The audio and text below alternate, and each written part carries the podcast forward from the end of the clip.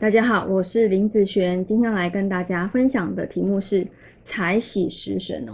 那这个男生在网络上问说，他的八字好像是注定离婚命哦。来，我们来先看看这个八字哦，这是他的出生时间年月日时哈。目前他是走庚子的大运，那己亥呢是他上一柱的大运。好，那他目前在问说感情这方面的问题。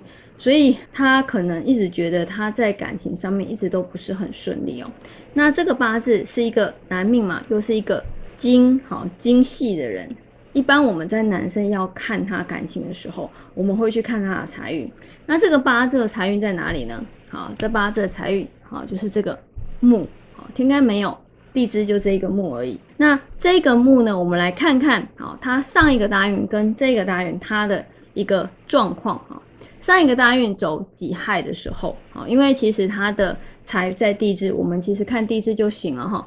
地支的流通呢，它会变成说，好寅亥和土生金的部分。所以你看哦，这个八字在上一柱大运的时候，它其实是被合住的，好是被合住的。那目前走庚子的时候，那它的流通会又会是什么呢？它的流通呢，就会变成。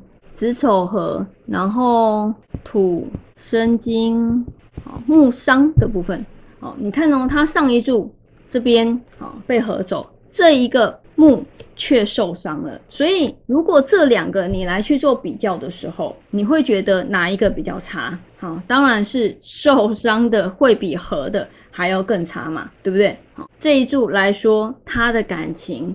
就比较容易会有浮动的现象，所以不是说他这辈子都会是这样。在上一柱的时候，其实我觉得可没有他想他说的这个样子，而是他进入这一个大运的时候，才开始有这方面的现象。好，才开始有这方面的现象。大运你要知道，它一次是十年大运，不代表说。嗯，这十年都这么惨呐，好，一定会有好的时间，但是你也要知道，就算是好的大运，好，这个上一柱的大运不错嘛，对不对？哦？